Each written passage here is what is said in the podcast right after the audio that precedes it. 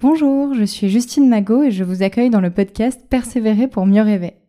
Vous y entendrez des artistes, des sportifs et d'autres passionnés qui vous raconteront leur parcours. J'espère que ce partage d'expérience vous permettra de trouver les clés et la motivation pour suivre vous-même le chemin de vos rêves. Je vous souhaite une belle écoute. Bonjour Emmanuel, bienvenue dans le podcast. Merci beaucoup, je suis ravie d'être là. Euh, je vais te laisser te présenter et présenter tes activités professionnelles et artistiques. Alors, donc je m'appelle Emmanuel, j'ai 32 ans, euh, je suis scénariste, diplômée de la FEMIS depuis l'année dernière, septembre dernier. Euh, donc voilà, j'ai suivi le cursus euh, initial en formation scénario. Et à côté, je suis adjointe de production à France Télévisions. donc indirect, c'est un job alimentaire, mais c'est un petit peu plus que ça. Et c'est là où on s'est rencontrés, Tout à fait. Alors, est-ce que tu peux nous raconter à quel moment Déjà, euh, est-ce que tu viens d'une famille de cinéphiles, de gens euh, qui s'intéressent particulièrement au 7e art? Pas tant. Euh, pas tant que ça. on a une cinéphilie familiale plutôt tournée vers la, la comédie française. c'est des références qui nous servent euh, pas mal à communiquer, à vrai dire. Euh, et du coup, euh, c'est plus à ça que j'ai été éduquée, à la, la, comédie. Pas forcément la comédie ultra populaire, mais en tout cas des films plutôt tonalité plus légère. donc non. après, je dirais pas une cinéphilie, comment dire, d'auteur. et j'ai par ailleurs aucun membre de ma famille qui travaille dans un milieu artistique de près ou de loin. Voilà ce que j'allais dire, même euh, sans dire cinéma, artistique tout court. Tout court. Ouais. Je suis euh, le spécimen unique pour l'instant. Parce qu'en plus, tu n'étais pas sur Paris, donc euh, tu n'étais pas forcément proche d'un milieu en plus artistique développé. Non, non, non. Bah, en tout cas, moi je viens de Rouen, donc c'est une ville moyenne qui est quand même assez dotée culturellement. On a plusieurs théâtres, un opéra. Euh, des cinémas aussi, euh, qui m'ont servi plus à mon adolescence à, fonder ma cinéphilie à moi. Mais, euh, mais oui, oui, c'est vrai que sur le papier, même si c'est un peu, c'est un peu marronnier de dire ça, mais oui, il n'y a pas grand-chose qui m'amenait vers, vers ces disciplines-là artistiques à la base. Et est-ce que par contre, toi, enfant, tu avais un côté artistique prononcé? Ouais, je crois que j'ai toujours, enfin, ça surprend personne que j'ai persévéré dans cette voie-là parce que euh, depuis petite, euh, j'ai un peu alterné entre différents euh, volontés de, de métier. les premières dont je me souviens, c'était pas très artistique, mais c'était fermière le matin, infirmière l'après-midi. Et je ah, me suis très vite revenue. j'avais, j'avais 3 ans ou 4 ans, un truc comme ça, au moment où on jouait avec les Playmobil en forme de vache, tout ça. Mais non, par contre, plus je me souviens, le truc le plus ancien et le plus lié euh, aux arts euh, en général, c'était quand j'étais en CE1, euh, je voulais écrire des bandes dessinées. Et j'en avais d'ailleurs dessiné une, avec un talent relatif, hein, même si j'ai un peu poursuivi après dans les études d'art plastique. Mais voilà, ça alternait quand même pas mal entre ce qui était de l'ordre de l'écriture et, bah, on va dire, ouais, des, arts plus visuels. De la mise en image au final. Ouais, Ouais, ouais, mais en tout cas, c'est vrai que l'écriture, euh, quand même, euh, sous différentes formes, a été présente assez tôt. Euh, enfin, je vais pas dire non plus, j'écrivais pas des nouvelles à 8 ans, mais il y avait quand même l'envie d'aller un peu fouiller de ce côté-là. Je trouvais ça assez, assez magique, en fait, l'idée de. Bah, des histoires, en fait, tout court. Et t'étais une enfant qui imaginait beaucoup d'histoires? Je sais pas trop. Euh, je sais pas trop. Euh, euh, oui, je pense. Bah, on avait le premier film que j'ai tourné. Je pense que je devais avoir 10 ans. On avait un vieux caméscope et un lapin, un vrai lapin, et des petits soldats. Non, c'était même pas des soldats. C'était des petites figurines de d'indiens. Et on avait fait une sorte de film avec mon frère qui était plus petit à l'époque, euh, de film euh, d'invasion euh, un peu extraterrestre dans un village indien avec un gros lapin comme ça qui venait faire le fameux village indien de Normandie. voilà. Donc c'était voilà, en tout cas il y avait il y avait de l'idée. je suis jamais retombée sur ce film-là, je sais pas bien, mais on, on, y avait mis du cœur, je me souviens, et c'était c'était assez marrant, mais mais donc, euh, donc voilà, un peu. donc il y a quand même ça a été un peu émaillé de, volonté comme ça d'aller euh, d'aller jouer avec ça. Mais pour moi c'était un peu des c'était un peu des jeux euh, à, cette époque aussi. Et, euh, je pense que c'est aussi des choses qui me fascinaient avec le cinéma que j'ai découvert un peu plus tard quand même. C'était le côté ludique c'est ce que j'avais demandé à quel moment tu as compris que toi t'aimais quand même particulièrement le cinéma par rapport à tes parents et les gens qui t'entouraient? Euh, bah, je pense que c'est euh, plutôt euh, à l'adolescence en fait où j'ai commencé à je sais pas à me rendre compte que c'était un métier. À l'occasion d'un salon du cinéma, où on était tombé sur des stands, je me souviens avec ma mère, des stands d'école de cinéma, et notamment de la Féministe, dont j'ai gardé le flyer de présentation. voilà, c'est un truc que, j'avais récupéré quand j'avais 14 ans, et je m'étais dit, j'essaierai de faire ça quand je pourrais. Mais je savais pas bien bien ce que ça voulait dire, je savais pas bien ce que c'était euh, scénariste, encore moins que réalisateur, ni ce que ça impliquait, mais j'ai d'abord eu la volonté de, de faire ça avant même de savoir ouais, concrètement ce que c'était. Et euh, je, je, pense que si on avait fait ce salon, euh, c'était pas complètement étranger au fait que je commençais à m'intéresser au cinéma et à une autre type de cinéphilie. je crois que c'est l'année où j'ai eu mon premier abonnement UGC. Et un UGC qui avait ouvert euh, dans ma ville, qui remplaçait un. Je sais plus ce que c'était. Euh, c'était un. C'était pas un Gaumont, mais c'était quand même un, cinéma qui diffusait plus des films. Quand même. Ouais, c'est ça. Je crois que c'était un. je sais plus exactement ce que c'était, mais tout d'un coup, UGC est arrivé avec ses films en VO, euh, une programmation un peu plus large, des films étrangers, pas juste américains.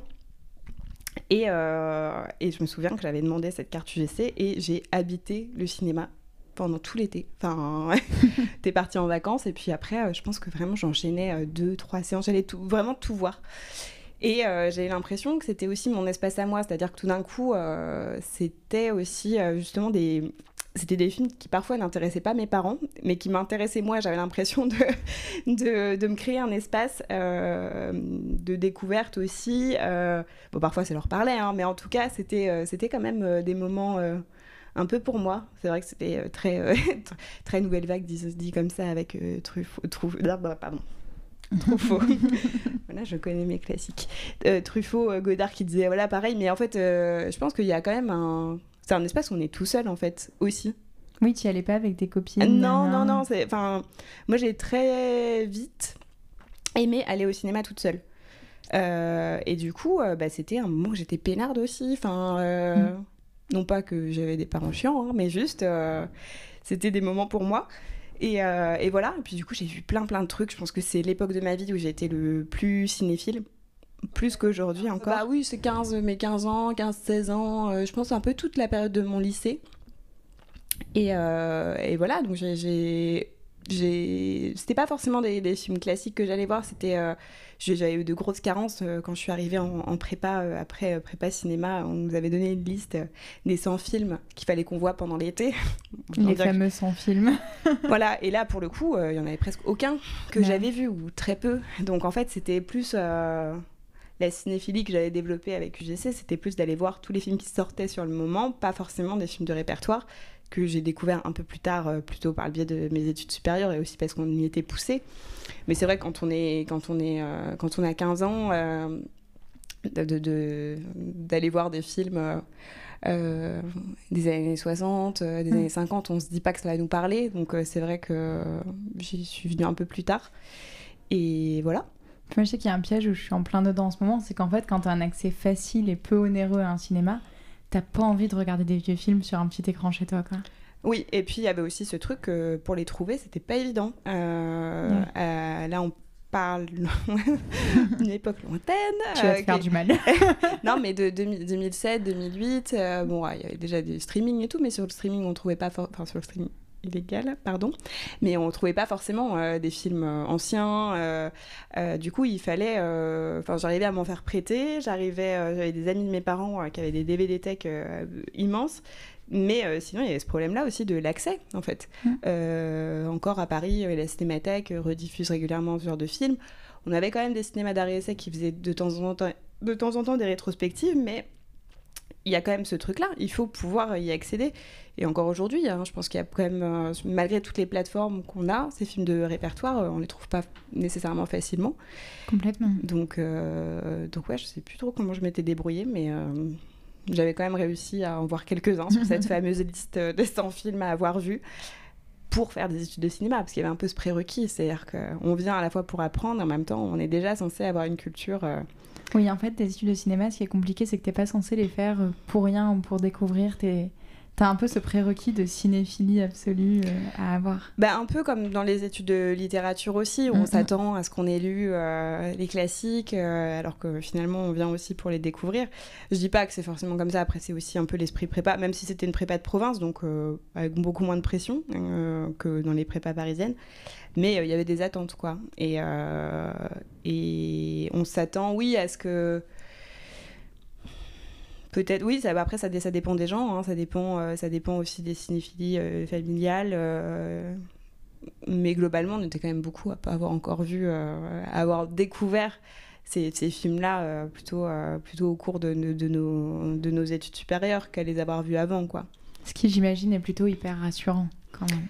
Oui, carrément, carrément. Et euh, j'ai fait euh, après ma prépa à Rouen, euh, j'ai fait ma licence, une licence de cinéma et de lettres à Paris 3.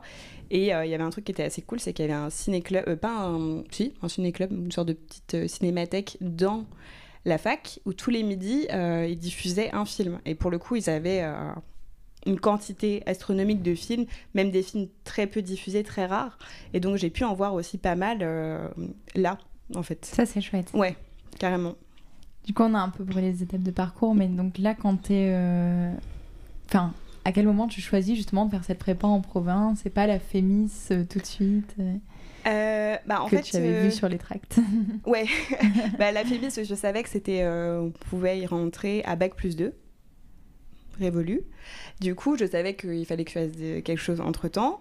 Euh, à la base, euh, moi, j'avais candidaté, je savais que je resterais sans doute dans ma région euh, juste après le, après le bac, parce que je me sentais pas trop encore de, de partir voler de mes propres ailes. du coup, j'avais deux souhaits, peut-être un peu plus, mais j'avais un BTS audiovisuel en images dans un lycée qui s'appelle le lycée Corneille à Rouen qui est un bon lycée, et une prépa avec option cinéma pour moi était non négociable. Et quand j'avais passé l'entretien pour le BTS, il se trouve qu'il y avait un prof qui était commun à ces deux formations et qui m'avait dit, bon, bah, vu votre dossier, euh, euh, vous feriez mieux d'aller en prépa. Et puis c'est vrai que ça correspondait assez bien au fait que de conserver ce côté pluridisciplinaire, moi ça m'allait bien parce que finalement j'ai pas abandonné les lettres tout de suite, j'ai pas fait que du cinéma tout de suite.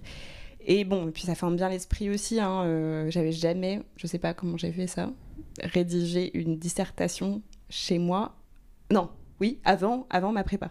Ah j'avais toujours réussi à faire celle sur table, euh, mais j'avais jamais euh, vraiment. Euh, si, je suis pas persuadée d'en avoir fait beaucoup au lycée non plus. Ouais, mais en tout cas, voilà. Donc, et puis, mm. ce qui était pas mal, c'est que, enfin, clairement, le rythme, même si c'était une prépa de province, on était quand même bien, bien pressurisé, mais on avait une option lourde en cinéma qui nous prenait, je crois, tout le mercredi après-midi. Ouais, 4, ou 5 heures, je crois. Et c'était très riche parce que toute l'année, on a eu des cours. Euh, pendant, on a eu des blocs euh, d'histoire du cinéma, d'esthétique du cinéma, euh, de, de photos. Après, on a tourné aussi. Enfin, en fait, en une année, même sur 5 heures par semaine, tout d'un coup, j'ai eu l'impression de repartir avec un bagage bah, un peu culturel, mais aussi un peu académique, assez, assez important.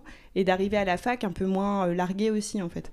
Donc, euh, donc voilà. Mais en, tout cas, quand j'ai été admise en Cagne, j'ai décidé de pas y rester parce que euh, on était trop peu à continuer l'option cinéma et qu'en fait, si je continuais en Cagne, euh, il y avait plus de cinéma.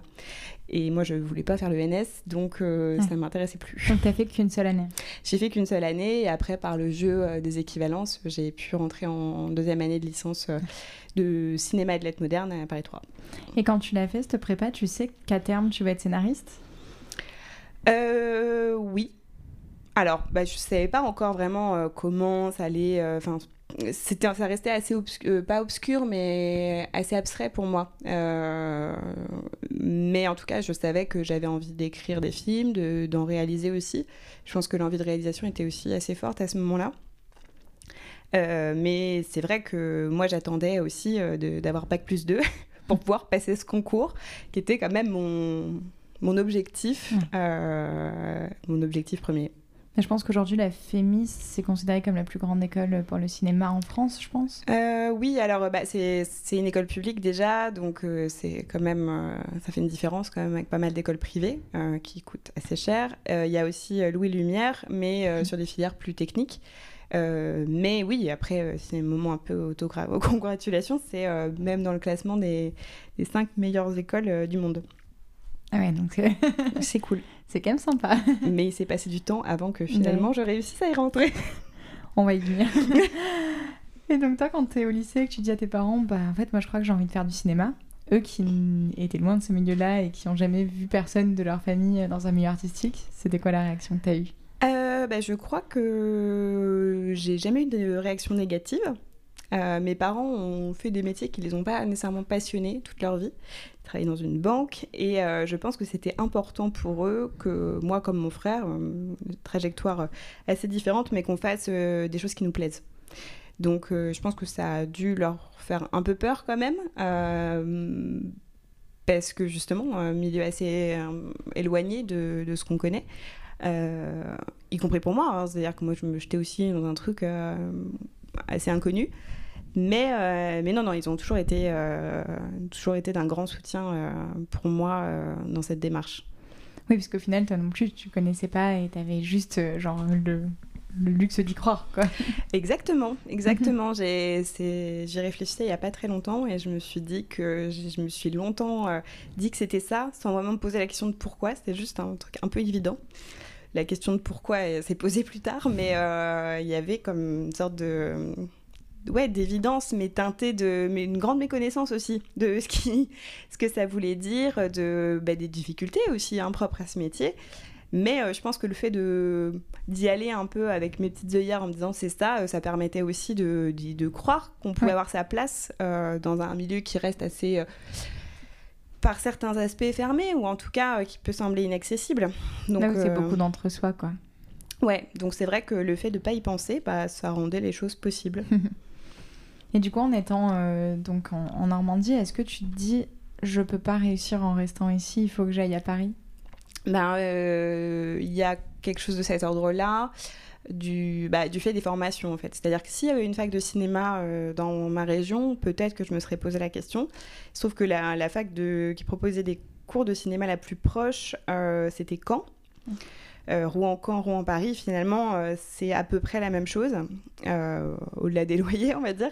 Mais sinon, en termes de distance, c'est un peu la même chose. Donc, je me suis dit, bon, bah, tant qu'à faire, autant aller à Paris. C'est quand même là que les, enfin, qui, tout se passe un peu. même si je connaissais pas grand-chose à ce qui m'attendait, je savais quand même que c'était c'était plutôt à cet endroit-là qu'il fallait être. Donc, donc assez naturellement assez naturellement, du coup, j'ai poursuivi mes études, j'ai décidé de poursuivre mes études à Paris, quoi. Et donc là, au bout d'un an de prépa, donc t'as quoi, 19 ans Ouais. Tu pars vraiment euh, de dire, je vais, cette fois, je vais refaire mes études de cinéma, je vais à Paris et, et tu dis que ça va marcher vite, que ça, tu imagines ça comment? Bah, je, je sais pas trop comment j'imagine ça. Euh, je, je pars avec euh, deux de mes meilleures copines sous le bras. enfin, sous le bras.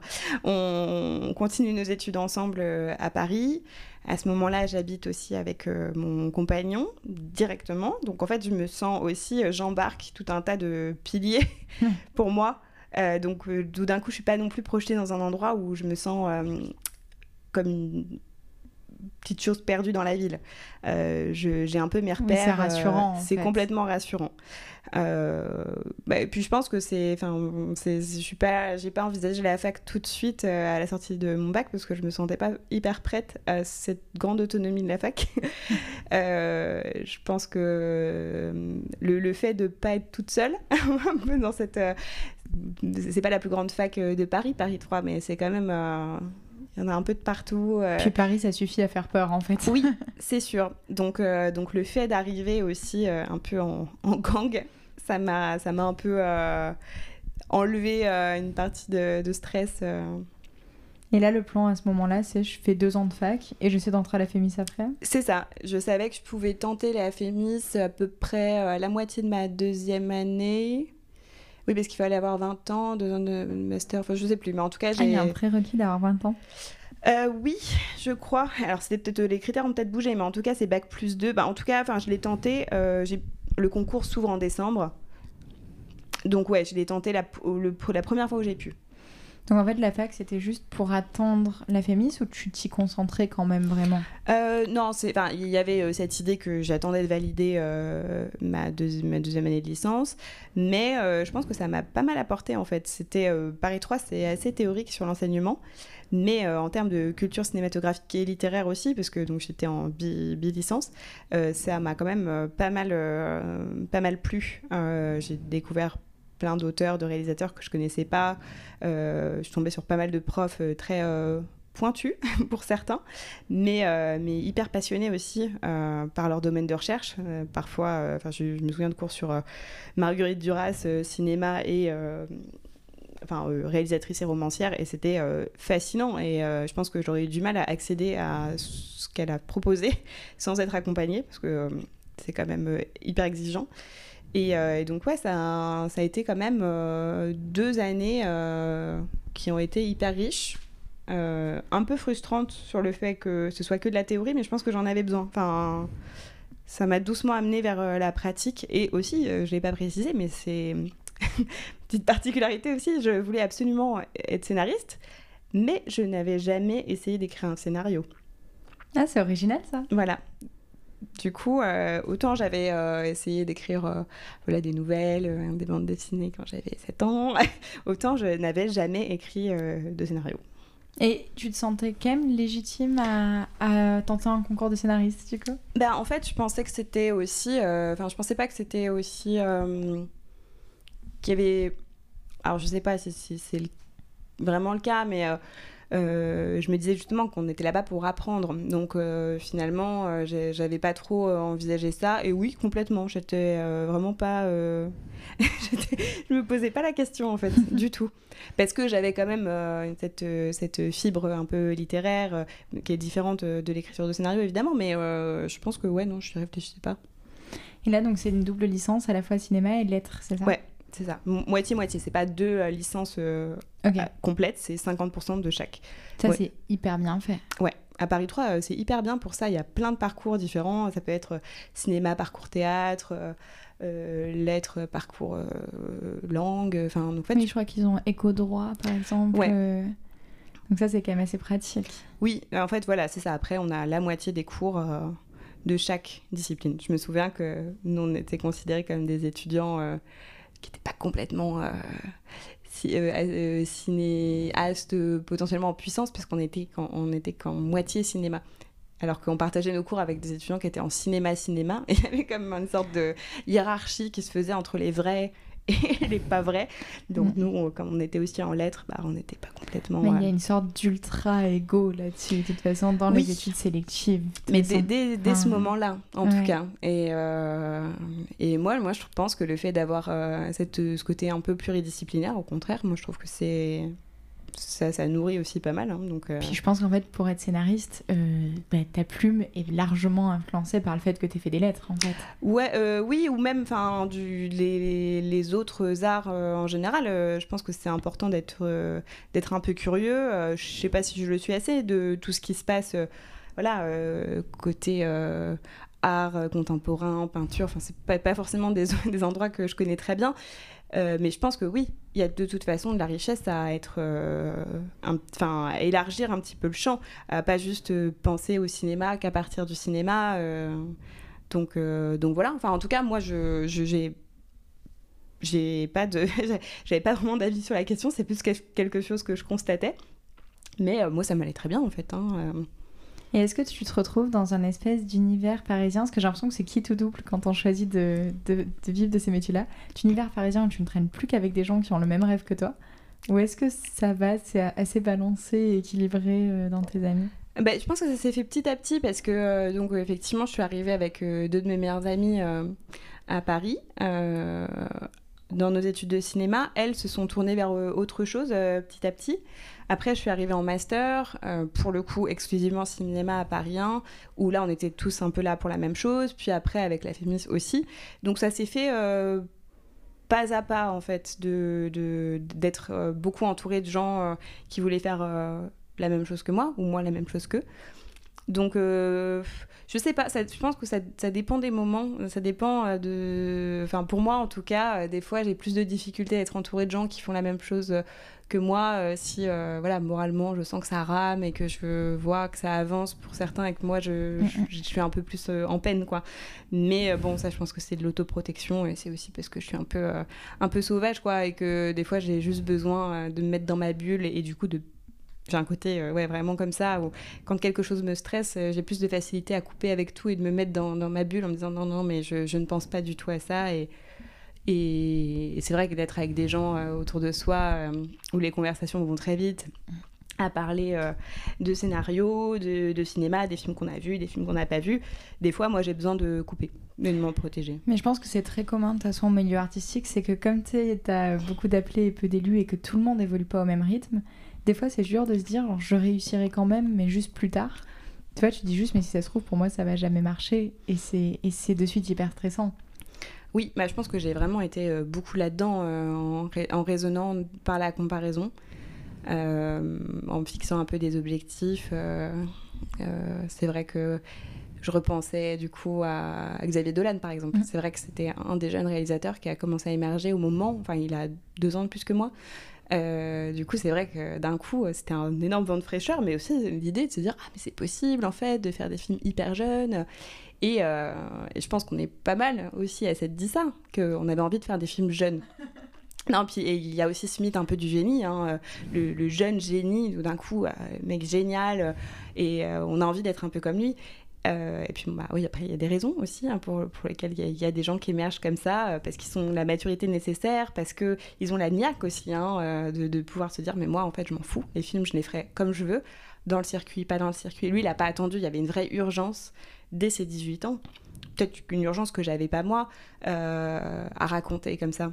Tu peut-être la possibilité de s'autoproduire à 18 ans aussi. Hein Ouais, après, je pense qu'il s'en est vraiment donné les moyens. Euh, bon, je pense que j'avais pas autant d'économie que lui, parce que j'ai pas été enfant actrice quand j'étais jeune. mais euh, non, mais voilà, je pense qu'en tout cas, il y a, y a, aussi des raisons sur le papier. Je me disais, moi, c'est un chiffre. Il, fait son premier film à tel âge. Donc, donc ça devient une sorte de totem. Et, on... et puis les années passent, on se dit, ah bon, bah voilà, je ferai pas mon premier film avant, euh, avant 20 euh, ans, clairement pas. avant 25 ans, clairement pas. Avant 30 ans, non plus. Et puis petit à petit, euh, on se dit, bon, bah non, mais l'essentiel, c'est aussi. Enfin, c'est ça prend du temps. Il y a aussi beaucoup de réalisateurs hein, qui attendent 40, 45 ans pour pouvoir réaliser un, long métrage. ils n'ont pas rien fait entre temps. Souvent, c'est des choses qu'on voit pas aussi. Hein. C'est que toutes les expériences qu'on a entre temps, ça nous, ça nous prépare. Et puis, bah, ça test de désir et euh, et puis oui, finalement, euh, on finit par, enfin moi j'ai fini par remplacer cette espèce de course comme ça un peu vaine, juste un, une sorte de, calendrier mental mmh. pour euh, aller plus, c'est assez récent, hein, vers quelque chose où je me dis, moi j'ai avant tout besoin d'être bien là où je suis. Et si je fais des choses qui me plaisent, à la limite, peu importe que, que ce soit un film qui sorte en salle, si je fais euh, vraiment, j'écris des projets sur lesquels je, je, m'épanouis, euh, même si c'est confidentiel ou même si euh, ça met 5 ans à être produit, bah, c'est pas grave parce que au moins j'aurais travaillé sur quelque chose qui me fait du bien. Puis je pense que pour se déculpabiliser, il faut aussi se dire. Enfin, il faut aussi déconstruire, et ça, c'est ce qu'on voit pas quand on n'est pas dans le cinéma ou pas dans ces milieux-là. C'est qu'en fait, si je, vais partir d'une citation d'Orelsen qui est une des plus belles et une des pires en même temps, c'est quand il dit si tu veux faire des films, t'as juste besoin d'un truc qui filme. Et je pense que quand t'écoutes des interviews de personnes qui ont réussi, t'as un peu ça de bah oui, mais moi quand j'étais petit, j'écrivais, je prenais la caméra. Oui, c'est bien mignon. Mais en fait, ce qu'il faut voir, et c'est la face cachée de l'iceberg que tu vois pas forcément quand t'es pas là-dedans, c'est que bah non, si tu veux faire un film, t'as pas juste besoin d'un truc qui filme, t'as besoin de 100 000 euros, et bien plus que ça d'ailleurs. Enfin, t'as besoin d'argent, t'as besoin d'une équipe technique, t'as besoin d'une expérience technique. Et ça, euh, bah, certains l'ont à 18 ans, mais c'est quand même plutôt rare, quoi.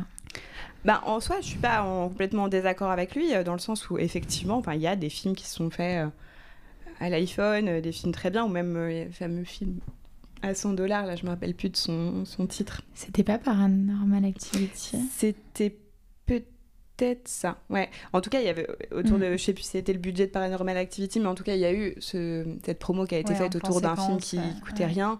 Je pense à, au projet Blair Witch aussi, enfin des films euh, voilà, qui n'ont pas coûté très cher. et qui étaient à moitié des films d'étudiants, je crois, en plus. Donc c'est possible de le faire. C'est après ça dépend aussi dans quel cadre on veut faire les films. Moi, je pense que j'ai aussi envie de faire les choses euh, un peu, euh, pas dans les règles, mais finalement de trouver quelqu'un qui m'accompagne sur mon projet. De, de... Je pense que aussi la féminisme m'a fait beaucoup plus réfléchir, intellectualiser certaines choses, avec euh, ses côtés positifs et ses côtés négatifs. Peut-être qu'on y perd un petit peu en, en bonne impulsivité mais le besoin aussi de, d'embarquer des gens euh, dans, dans, les projets. Ça peut se passer au niveau du tournage aussi, mais euh, clairement. Euh, enfin, puis je pense que c'est pas possible pour tous les films, c'est pas possible pour tout.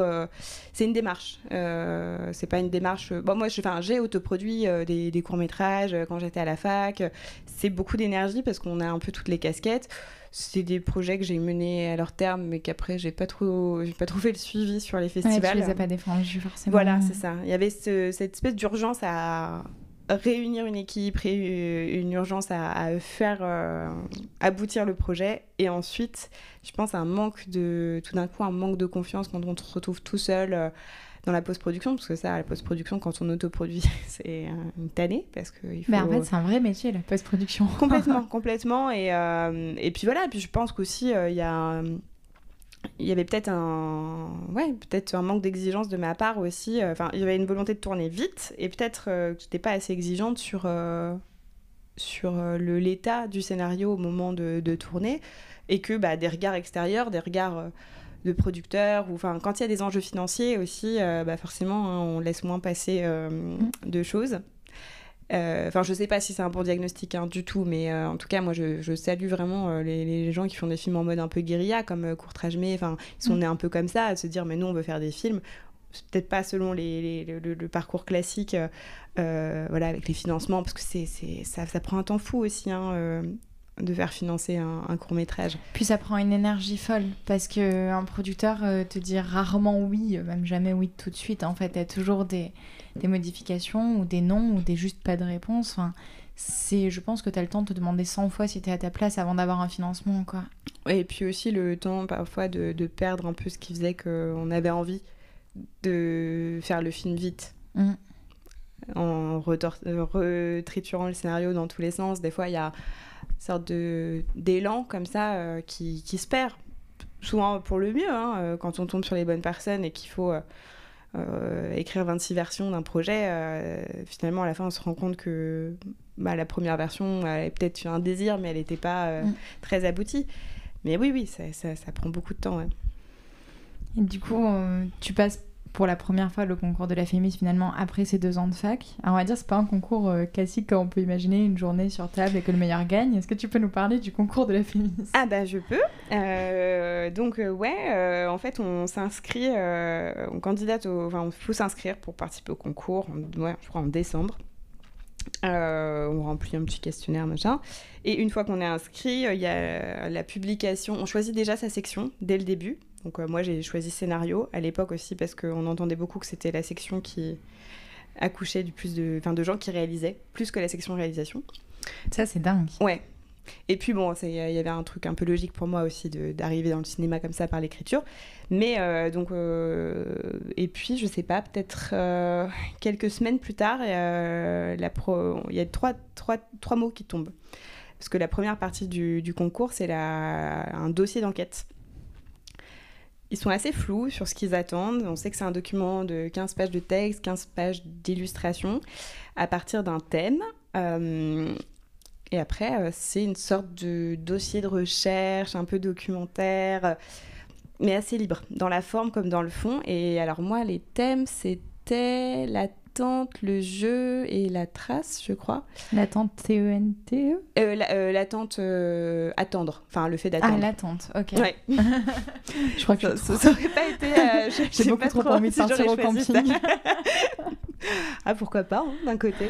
et voilà, du coup, moi j'avais pris l'attente, j'avais fait un dossier sur les femmes de militaires, un peu une sorte de vision euh, de, une sorte de, du mythe euh, d'Ulysse et Pénélope euh, aujourd'hui. C'était au moment de la guerre en Afghanistan, voilà. et, et le jour où on rend ce dossier, on a à peu près un mois pour le faire six semaines.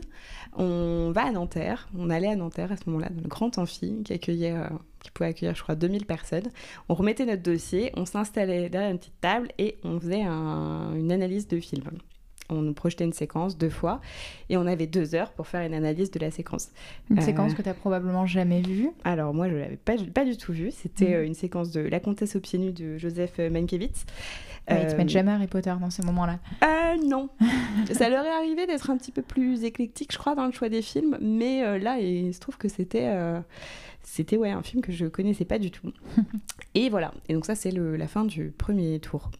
Euh, je pourrais pas trop parler des autres parce qu'à ce moment-là, je n'ai pas passé le premier tour.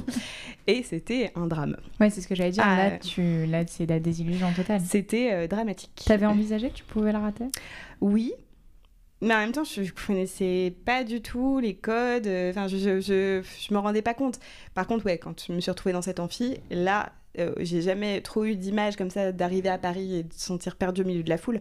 Mais dans cette amphi où il y avait peut-être 1200 personnes, euh, là, je, vraiment, euh, je perdais un peu mes moyens. Et en plus, il y a eu des problèmes techniques.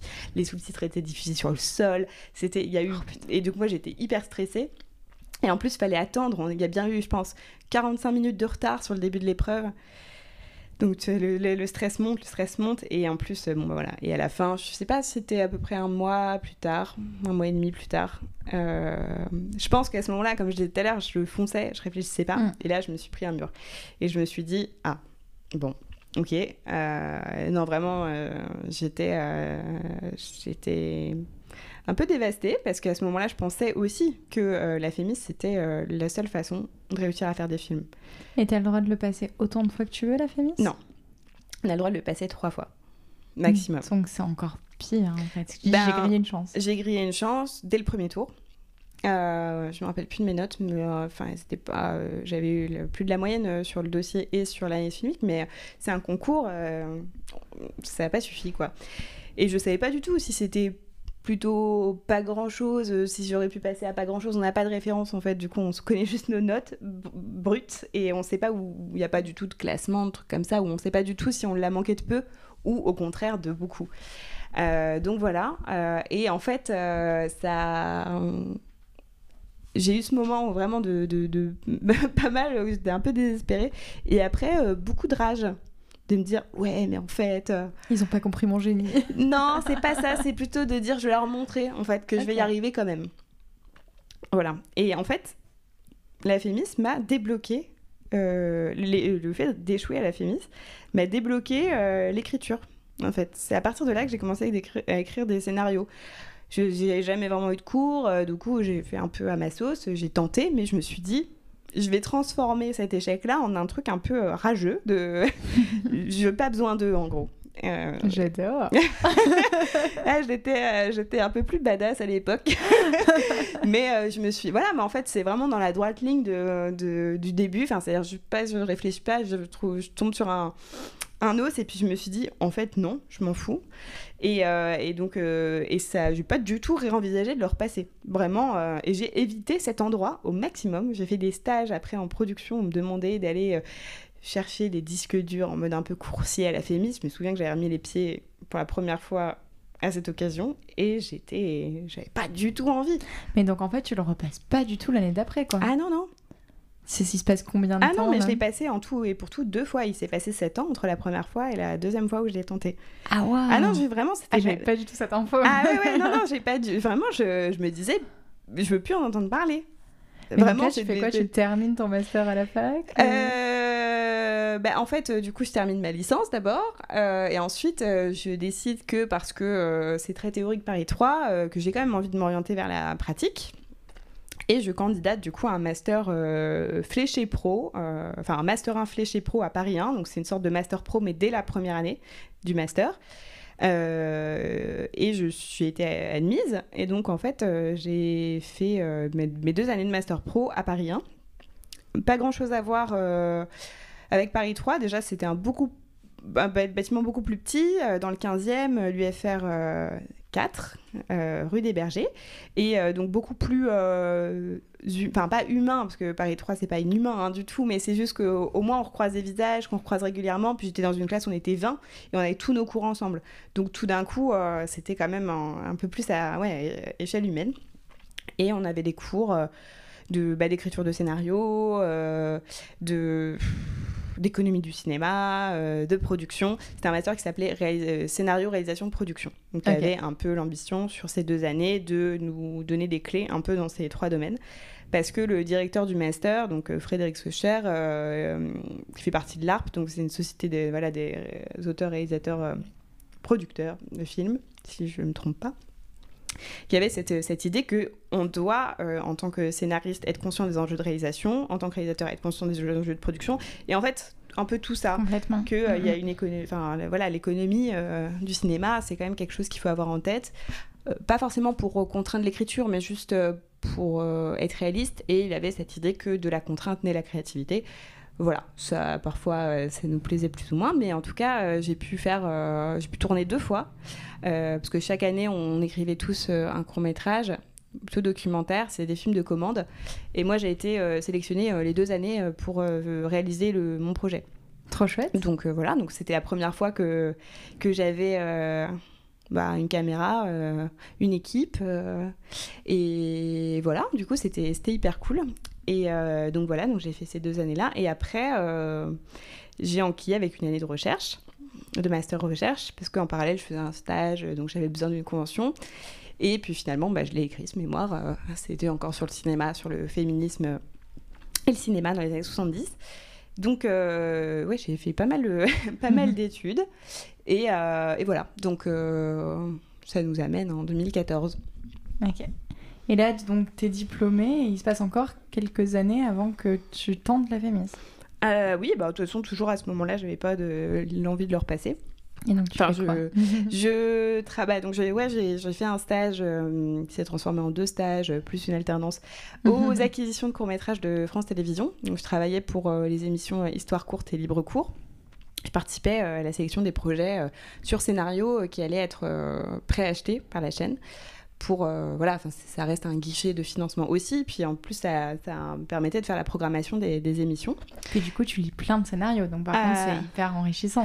ouais ouais ouais bah euh, beaucoup. Ouais ouais c'est vrai que je saurais pas dire combien j'en ai lu en deux ans mais un, bon petit paquet.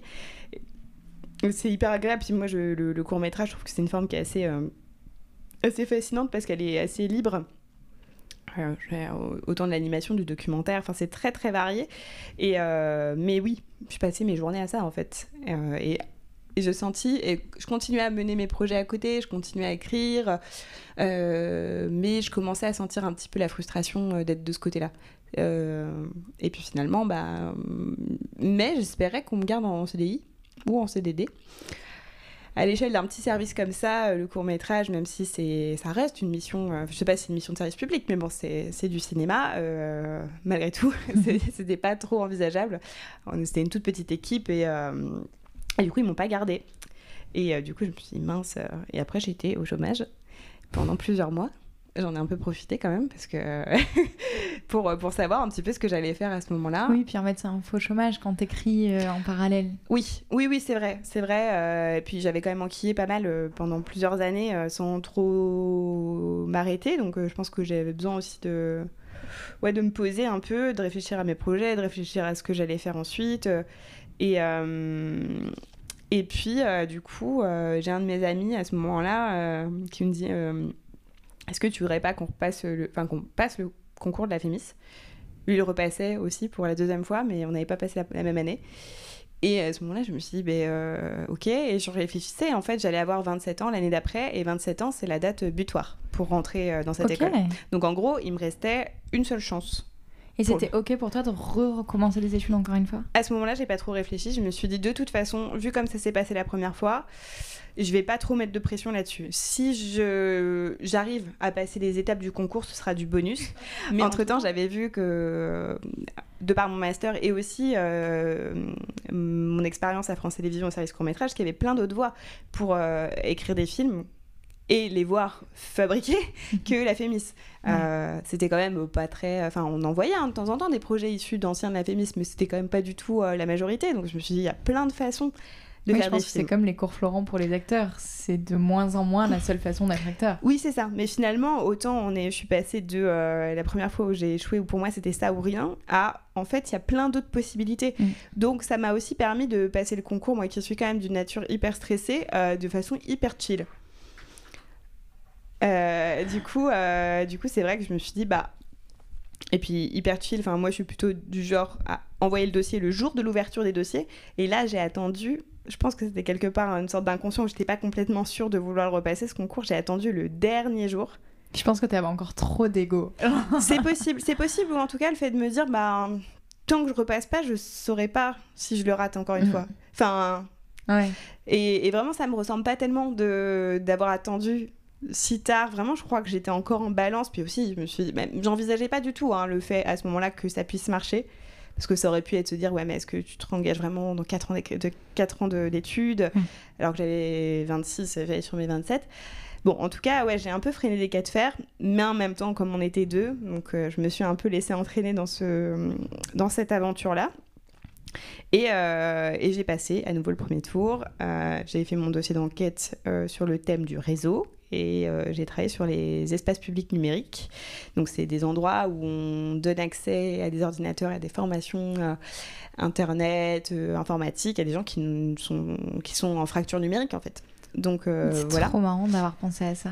Ben, en tout cas, ça m'a fait découvrir plein de lieux. Mais c'est ça, en fait, je trouve que le concours, il est super bien fait. Mm. C'est-à-dire que ce dossier, ça nous pousse à aller déjà sur le terrain, un peu en mode enquête documentaire. Après, il y a des gens qui écrivent sur leur famille, enfin, ça peut être des sujets très introspectifs, hein, mais moi j'ai plutôt été euh, vers justement des, des, endroits que je connaissais pas. Et je le trouve hyper bien, en fait. C'est qu'en fait, mm. à la fin, on, on termine quand même avec un objet qu'on a fait soi quoi. Et c'est euh, donc je trouve qu'il est bien pensé pour ça. Et puis euh, et puis bah voilà encore analyse filmique. Ce qui est plus je précise tout de suite parce que c'est plus tout à fait la forme du concours aujourd'hui avec le covid ça a un peu changé mais voilà, donc, euh, et puis euh, quelques mois, semaines plus tard, semaines plus tard d'ailleurs, bah, du coup j'ai su que j'avais le premier tour. J'étais là-bas, c'est bon, je prends ma revanche et tout. Euh. C'est toujours mieux que toi. ouais, et je me suis dit, bon, bah c'est déjà ça en fait. Et en fait, j'ai choisi d'aborder le concours de cette façon-là, de me dire petit à petit, je mm. chope, enfin, je, je vise pas directement euh, l'entrée, mais au moins je, je, prends ces petites étapes comme des petites validations. Je pense que c'est un peu ce à quoi je après quoi je cours d'une façon générale, d'être validé, de me sentir légitime. Donc euh, voilà, et donc après euh, le, premier tour enchaîne sur le second, qui est là une épreuve de spécialité.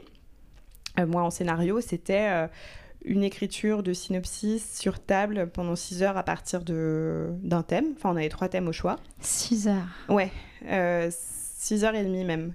Je me souviens que j'ai jamais eu aussi mal à la main. J'ai plus du tout l'habitude d'écrire à la main.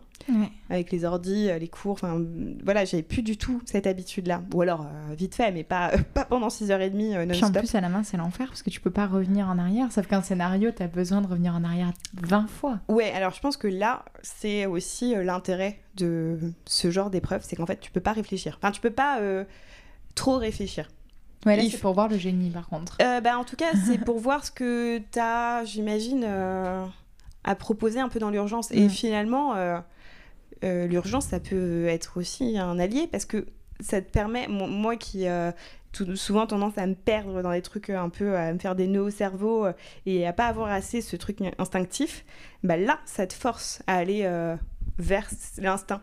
Euh, et, euh, et, voilà, puis du coup, euh, enfin voilà, il y avait cette épreuve, et je sais plus, peut-être une semaine plus tard, là il y avait un oral, on tirait au sort un, un thème, encore une fois une phrase, on avait 45 minutes, une demi-heure ou 45 minutes pour, dans une salle pour écrire une histoire à partir de ce thème, et après on devait la raconter devant un jury.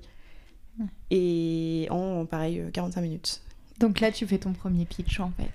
C'est ça. Bah, en fait, tu lis. En l'état, moi, ça a plutôt été de lire ce que j'avais, euh, en essayant quand même d'aborder avec contact avec les gens. Mais, euh, mais bon, et c'est encore une fois. Et pareil, c'est un peu le même type de truc. C'est euh, tu peux pas tergiverser en fait. Il faut que tu sortes un truc. Mm. Et euh, des fois, tu, enfin, je pense qu'au départ, on se dit tous qu'on n'y arrivera pas. Enfin, c'est trop. Même si j'avais essayé de m'entraîner, pas pour le pitch en 6 heures, mais juste d'aller dans les annales de, la Fémis parce qu'elles sont toutes publiées. Donc on a euh, tous les thèmes, voilà, par exemple de cette épreuve qui sont de l'année d'avant, les années, voilà. Donc je prenais un thème et j'essayais de me faire des petites préparations euh, en 45 minutes pour écrire une histoire. Et euh, mais je m'étais préparée comme ça, mais bon, avec le stress, on sait pas trop. Et finalement, je pense qu'il y a un truc qui est assez désinhibant. ou qui est à double tranchant. C'est-à-dire peut-être que dans d'autres circonstances, j'aurais pu complètement perdre mes moyens. Là, ça a été. Euh, et ça s'est bien passé. Du coup, le deuxième tour, euh, j'ai eu la- une réponse positive euh, après. Donc là, je m'étais dit, cool, là, c'est une épreuve d'écriture et, et ils me disent oui. Ouais. Et du coup, je m'étais dit, bah, si ça va plus loin, je suis déjà un peu forte de ça, quoi. Et, et puis, bon, bah, après, voilà, il y a eu l'oral final. Donc là, c'est un jury de sept personnes euh, qui Le nous fameux testent. oral de 45 minutes, c'est la même chose Ou c'est encore un autre? Non, c'est encore, ça c'est le, le troisième tour et c'est euh, le grand oral. Le grand oral, euh, du coup, avec ouais, sept personnes, plus le président du, la présidente du jury, en l'occurrence, c'était Catherine Corsini. Et euh, donc, c'est pour un oral de motivation. Et c'est le dernier tour. Et entre-temps, bah, il y a un écrémage qui se fait. Donc, petit à petit, je me disais, bon, ok, en fait, euh, c'est sûr qu'on sait qu'à la fin, en scénario, par exemple, il en reste 6, qui a à peu près, euh, je sais pas, 450-500 personnes qui tentent dans cette section-là. Euh, tu te dis, mais c'est énorme. Mais après, si tu ramènes à. En fait, il faut que je réussisse à euh, non pas battre euh, une personne sur 10, machin, mais tout d'un coup, c'est ramené à cette échelle. Mm. Quand j'étais dans le grand amphi, il y avait 1200 personnes ou 1300, parce que c'était quand même une, une année où il y avait beaucoup de candidats. Et je, sais, je savais qu'ils en prenaient une centaine. Je me disais, bon, en fait, C'est le plus dur. ouais, bah, f- 100 sur 1300, tu te dis, c'est Mm. tout d'un coup, c'est vertigineux. Si tu te dis 1 sur 10, 1 sur 13, tout d'un coup, ça, c'est une autre échelle, mais tout d'un coup, ça, ça semble un peu plus envisageable, Ouais. quoi. Alors que ça change rien, mais c'est juste une façon de. Mais après, quand après coup, tu te dis vous étiez 1300 et t'as été dans les 6 qu'ils ont gardés.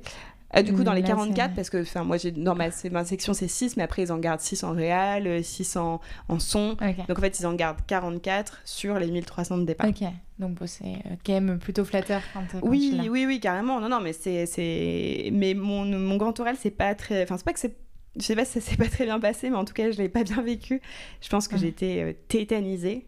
Euh, qu'il y a d'un coup cette personne qui te parle, euh, euh, tu dis mince, euh, on te ressort des trucs qui étaient dans ta candidature initiale, c'était même pas ton dossier d'enquête, c'est genre des trucs euh, sur tes Mhm. hobbies que tu avais renseignés en décembre, que tu as oublié. C'est comme un mauvais entretien d'embauche. Ouais, mais moi j'avais mis, euh, j'avais mis euh, que à ce moment-là j'avais retrouvé un vieil appareil photo argentique, euh, j'avais fait deux trois photos et j'avais mis dans mes hobbies photographie argentique, ce qui était un peu, voilà, peut-être que je m'imaginais que ça allait devenir un hobby, mais en, en l'état je j'ai jamais refait trop de photos derrière.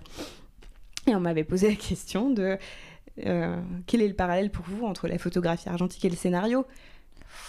Donc euh, il fallait broder une réponse Mhm. euh, et donc ben t'as l'impression qu'on- d'être très challengé et du coup de pas trop savoir euh, ben ouais si c'était pas trop de signes enfin vraiment moi je en sortant de cet entretien euh, je pensais vraiment que ça c'était Mhm. mort Euh, enfin j'avais appelé euh, mes parents en larmes en disant mais non en fait je pense que c'est pas ça pas l'avoir fait du tout et je suis peut-être pas la fille la plus positive du monde, mais en tout cas, je suis pas euh, à surdramatiser une situation. euh, par exemple, à dire Ah ouais, je pense que je vais avoir, euh, je vais avoir 10 alors que je savais que j'allais avoir 18. Non, c'est Mm. plutôt là vraiment, je l'avais vécu euh, difficilement. Mm.